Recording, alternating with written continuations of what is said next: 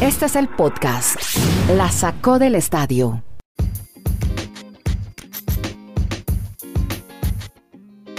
Episodio 634. ¿Cómo les va? Empezamos otra semana, puro deporte americano, Liga Americana, aquí en el podcast La Sacó del Estadio, que hacemos desde Estados Unidos, Colombia y Chile, con Kenneth Garay, está en Bristol, Dani Marulanda en la ciudad del Retiro en Colombia, Andrés Nieto los saluda desde Santiago de Chile. Y vamos a poner estos hashtag etiquetas a lo siguiente. Playoff, numeral, playoff. College Football, también con etiqueta, con hashtag. Miñoso Oliva Hall de la Fama vamos a estar hablando también de la MLS Cup. ¿Qué pasó con Nueva York? Fórmula 1. Se define el campeonato del mundo en la última jornada, la última válida. Copa Davis, hashtag para Rusia y de la NFL ni hablar. Ah, bueno, antes también estaremos contando sobre los finalistas de la Liga MX del fútbol mexicano, a donde ha llegado el Guadalajara, Atlas de Guadalajara. Por ahora, con Dani Marulanda, lo saludamos de una vez y empecemos a hablar uno a uno de esta semana 13 de la NFL. Y vamos a, vamos a comenzar, Dani. Lo saludo usted de una vez a, a Kenny Garay para que se vincule a este primer segmento que hacemos sobre fútbol americano para hablar del éxito que han tenido los Cardenales en la NFL. The Cardinals, con Cal Murray en plan grande, destrozaron a los Bears Así que empecemos con los cards. Hola Dani, ¿cómo le va? Así es Andrés, abrazos para usted, para quienes, para todos nuestros oyentes, felices. Usted no sabe para mí lo que significa todos estos días de diciembre disfrutando de la NFL en su máximo esplendor, donde cada partido tiene una reseña muy importante porque sobre todo pues entra la recta final y lo que, los que van a llegar a playoffs. Y en el tema de los Cardinals, por donde usted nos dice hoy que arranquemos, claro. tiene una gran novedad, es que ese equipo está invicto de manera de visitante. Las siete salidas fuera de su estadio de Arizona ha ganado y con un detalle mucho más llamativo, que en esas siete victorias ha ganado por doble dígito, o sea, no solo que ha ganado, pues digamos que ha arrasado porque si ganar por doble dígito, o sea, por mínimo 10 puntos de visitante, es una cosa que en la historia de la NFL solo se había dado una vez, en 1968, con los Dallas Cowboys. O sea, ese es el nivel que tienen hoy los Cardinals, con Kyler Murray que regresó, con DeAndre Hopkins que volvió, de lo importante que están haciendo su actuación de visitante, y por eso hoy en día es el mejor equipo en la NFL en cuanto al récord de victorias y derrotas en toda la la gran liga de la NFL. ¿Cómo vio Kenny Garay? Lo saludo en Bristol. Ese regreso de Kyler Murray desde la semana 8 por esa lesión en el tobillo. No lo veíamos y es el coloso de la semana 13. Kenny, ¿cómo está? ¿Cómo le va, don Andrés? Un abrazo desde Alaska hasta la Patagonia, desde Arica hasta Punta Arenas. Aquí estamos.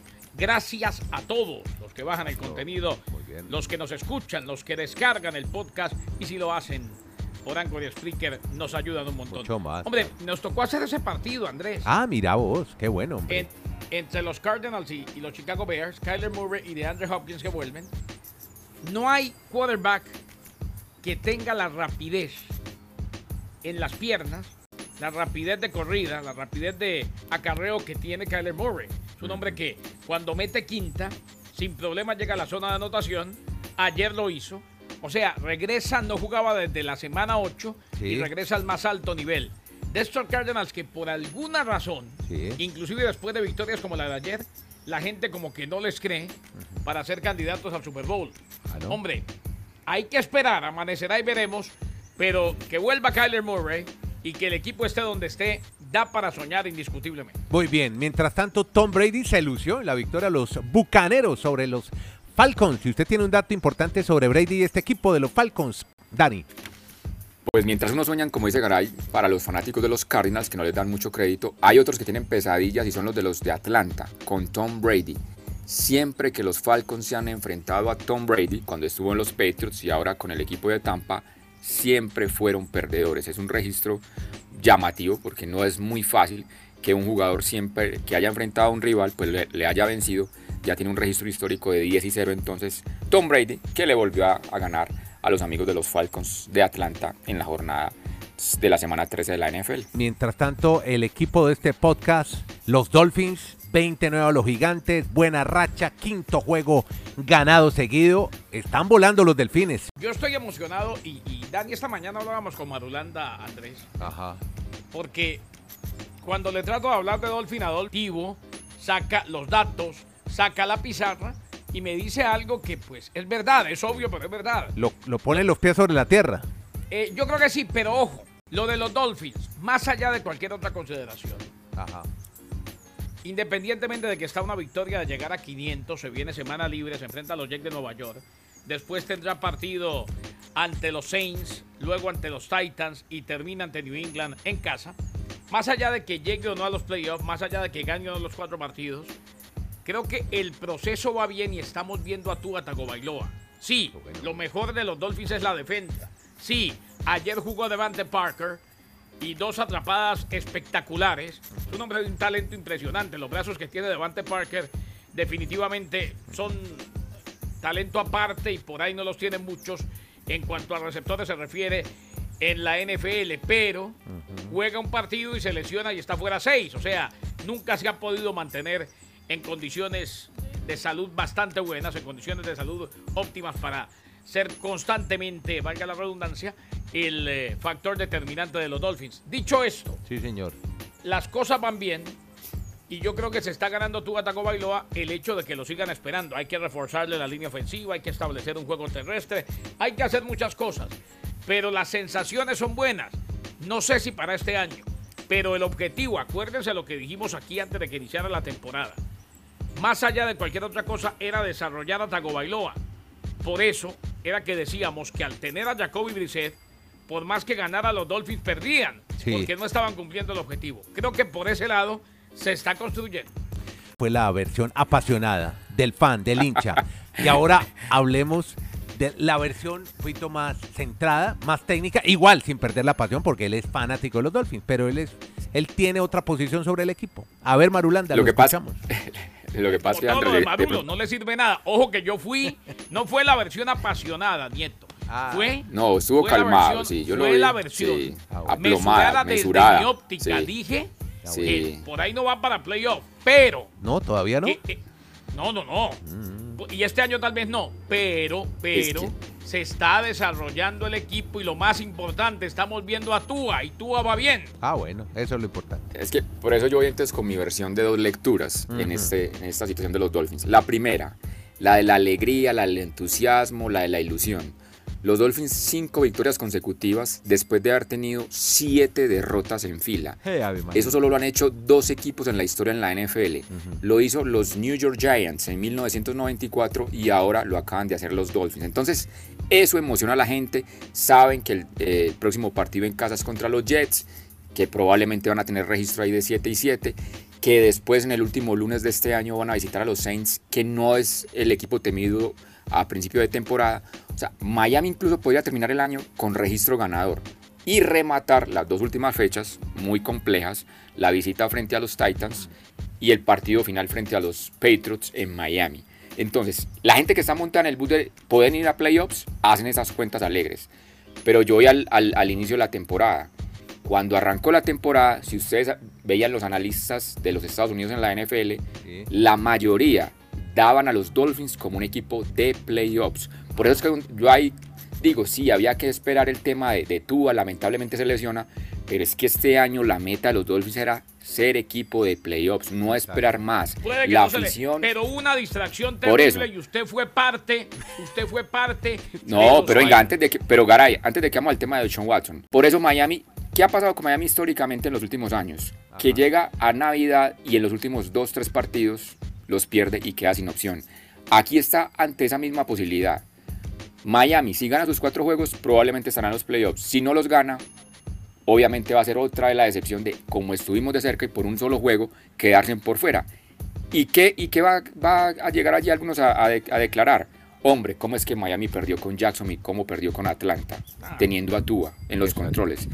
Entonces, unas por otras. O sea, yo, yo no creo que... con buenas tareas en esos dos partidos. Yo veo que Tua va bien. Claro que hay cosas que corregir.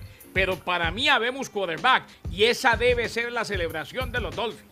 Bueno, mire, Va bien, va bien, pero todavía no está consolidado. Es que esa, esa es la diferencia. Ah, Si no, tú ves es a Justin Herbert, si tú ves a Joe Burrow... El miércoles le damos vuelta al tema. Garay, exacto, el miércoles, el miércoles, El miércoles le damos tema vuelta mejor. al Twitter, Pero, por pero yo, le doy- yo solo le doy tres ejemplos. Justin Herbert, Joe Burrow y Joe Allen son corebacks que la gente quisiera tenerlos de franquicia. Tú hoy no tienes el respeto todavía en la, en la liga. Bueno, Ojalá lo logre ya tener. eso es una- un buen detalle, una buena observación. El, eh, ¿Qué va a ser buena observación si los tres que nombró no han ganado nada, maestro? Uy. porque están en el mismo proceso que tú, pero, Ah, pero la evolución ah, de ah, ellos, bueno, entonces- pero la evolución de ellos, Garay, el punto mío es que la evolución de ellos ya los consideran para jugadores ser franquicia. A Tua estuvo- todavía está en la espera. lesionado y le decían todos Bueno, los días, usted no sirve, le vamos a Sí, traer a sí, el Watson, mier- usted es una el miércoles seguimos. Antes este muchacho tiene una fortaleza mental Venga, que nos quedamos en un loop aquí dando vueltas. Sí, sí, Más sí, bien, sí. mire, el capítulo de la siguiente. Del, El el, miércoles. el título. Sí. ¿Yo qué dije? Yo dije el miércoles. El ¿no? capítulo estuvo bien, sí. No, no, bien. no, No, no, no, que el miércoles te, el miércoles te, lo- te- te lleno. Ah, no, Te lleno ya. de conocimiento. El título del siguiente capítulo es Milagro. Ganaron los Leones de Detroit. Milagro. Por primera vez ganan. su- Vamos, pájaro. Bien, Vamos, bien. Toño. Ganaron por primera vez. Qué bueno. Y además me, me tocó ver la victoria, hombre. Yo le traje la buena suerte. Vi ese último punto con el que ganaron los Leones de Detroit. Ayer viendo Red Zone ahí pensando en ustedes, en, en viendo fútbol americano. Qué buena victoria de los Leones de Detroit.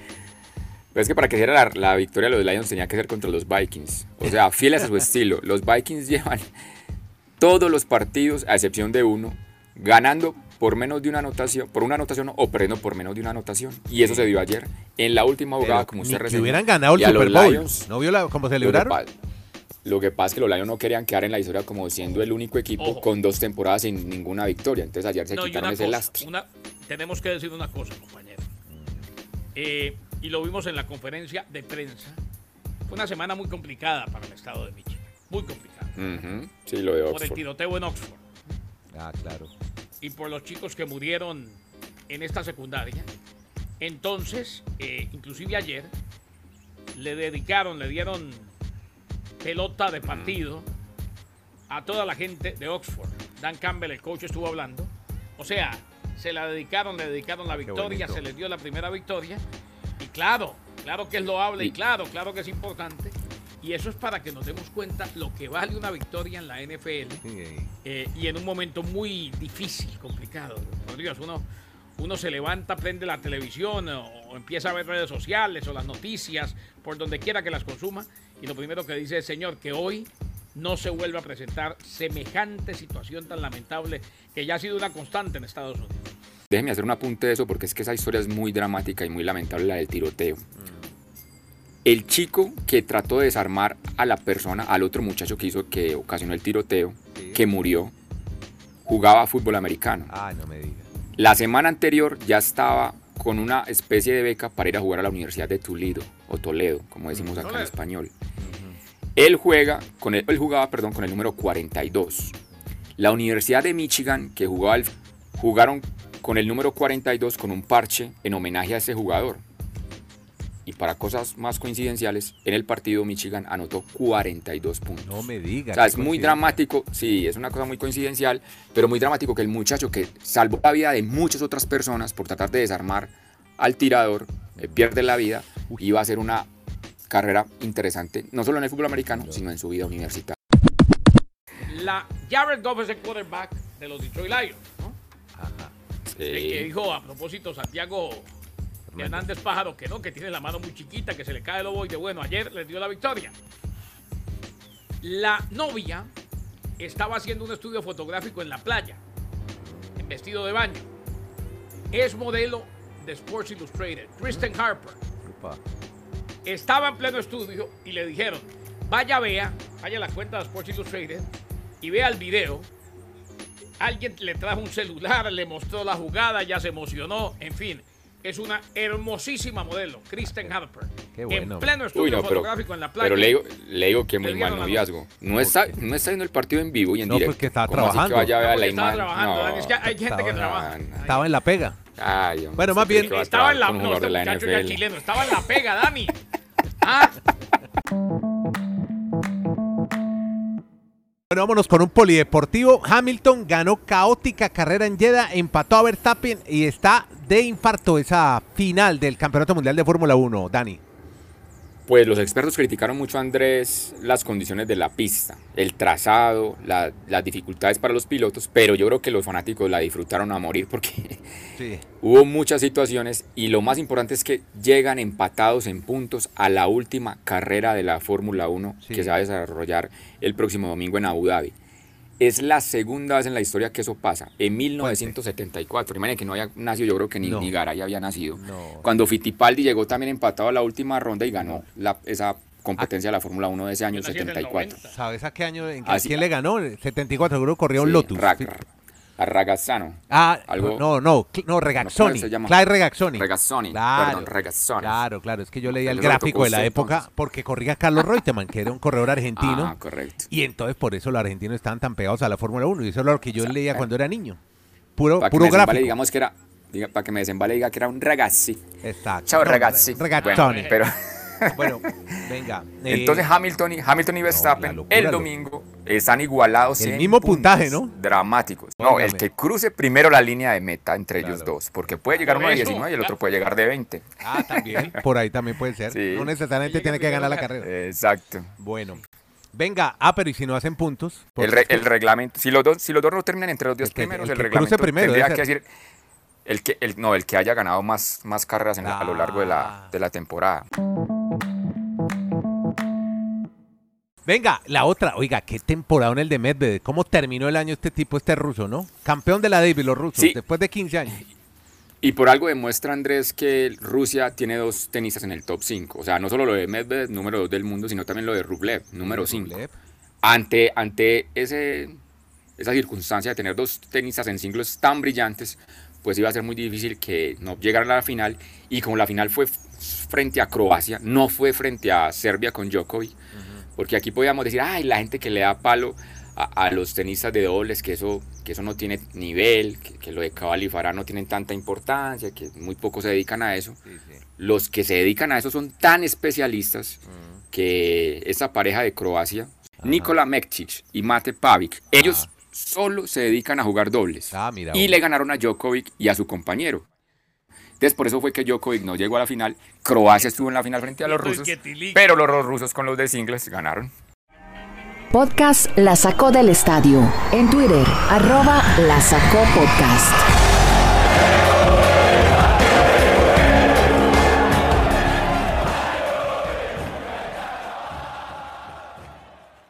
Vámonos con el fútbol, hermano. Y las dos ligas, las que nos interesan, las del norte. La MX ya tiene finalistas. Dani Marulanda, Kenny Garay, a ver cómo les fue con el fútbol mexicano, hombre. Pues sí, Andrés, sobre todo el tema del Atlas es la gran noticia en el fútbol mexicano.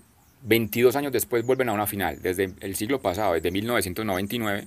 Pero lo más dramático es que hace 70 años, como hemos reseñado en este podcast, no son campeones de, de la Liga Mexicana.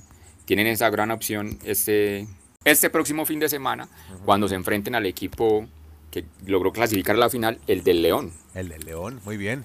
Y El para que usted la ¿no? Dicen. parroquia, hay Ajá. seis, hay seis colombianos en esa final, ¿Cómo Andrés. Es increíble cómo el, el fútbol mexicano se llenó de colombianos. Qué bueno. Los del León son tres defensores y todos titulares, para que usted se alegre más. Andrés Mosquera, que jugó en el Medellín, William Tecillo, que jugó en Santa Fe, y Steven Barreiro, que creo que él estuvo, si mal no estoy, en inferior del Deportivo Cali. Y el otro es Omar Andrés Fernández. Y los dos del Atlas, más reconocidos, sobre todo Camilo Vargas, que ha sido Selección Colombia, y Julián Quiñones, que se hizo todo prácticamente su desarrollo deportivo en el fútbol mexicano. Y la noticia es lo de Nueva York, New, el New York City, porque es la primera vez que esta franquicia que tiene bajo autoridad de- del, del Manchester City, si, si Garay nos hace ahí la reseña, tengo entendido. Sí, Manchester City. Manchester exacto, City. Y, a- Ese equipo- y ayer le gana sí. un Filadelfia que tenía nueve ausencias por COVID-19. Ave María. Mm, Afectados. Como sí, el sí. Colo Colo en Chile también lo jodió el COVID. Bueno, y entonces. Pero eso es lo importante de reseñar, que es la, es la primera vez que el New York City llega a la final de la MLS en su corta historia, siempre apoyados por pues, toda la infraestructura que tiene el Manchester City, para enfrentarse al Portland Timbers, que es un equipo que ya fue campeón en el año 2015 y que tiene a sus colombianos allí también muy bien reseñados, porque todos juegan también de titulares, Dairon Asprilla, Santiago Moreno y los Chara. Muy bien. No, y es que hay una cosa. Ajá. eh, el técnico es Giovanni Savarez, el venezolano, simplemente para reseñar, De de Portland. parte de los Timbers. ¿eh? Sí, sí. O sea, vuelve a la final. Recordemos que Giovanni gana con los Timbers de Portland. Eh, aquel torneo de nivelación que se hizo después del COVID, ¿se acuerdan? Allá en Orlando. Ajá. Y había Sí. ganado varios títulos con el Cosmos en segunda división. Llega a su segunda final de la Copa MLS con eh, el conjunto de los Timbers de Portland. El otro equipo de Nueva York, los Red Bulls, en su época los Metro Stars, ya habían estado en una final de la mano del gran técnico, del sabio Juan Carlos Osorio. Mire, me vuelvo para el béisbol porque Kenny Garay siempre atento a cubrir lo que pasa en Cooperstown. Esta vez con Tony Oliva, que vuelve y regresa al Salón de la Fama del Béisbol 45 años después de su último turno al bate. Lo hará al lado de Mini Miñoso. Hombre, sí, se dio de parte del comité de veteranos. Aquí les hemos contado que cuando ya no son más elegibles quedan en manos del comité de veteranos. Estos dos cubanos, Tony Oliva y Mini Miñoso, formaron parte de las seis figuras que fueron elegidas de parte del comité de veteranos para el Salón de la Fama. Eh, Tony Oliva, saben que Oliva lo conocí, le cuento rápido la anécdota, una situación muy, muy particular. Oliva En un 7-Eleven. jugó para los mellizos de Minnesota, ahí también conocí a otro Oliva.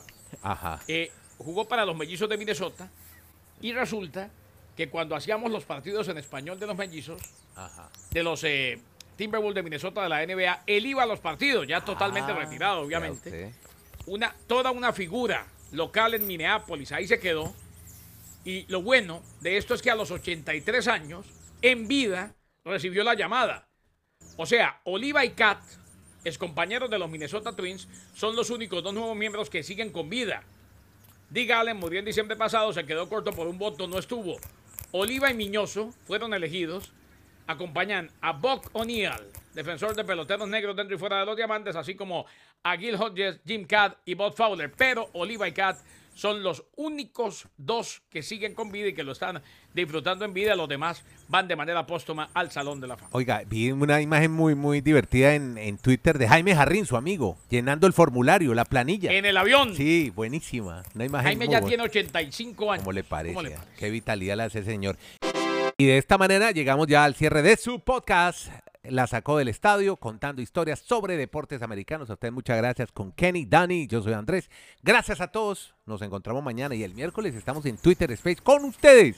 Los queremos oír, interactuando, interactuando opiniones, eh, comentarios sobre lo que nos apasiona, las ligas americanas, los deportes americanos. Muchas gracias. El podcast se llama La sacó del estadio.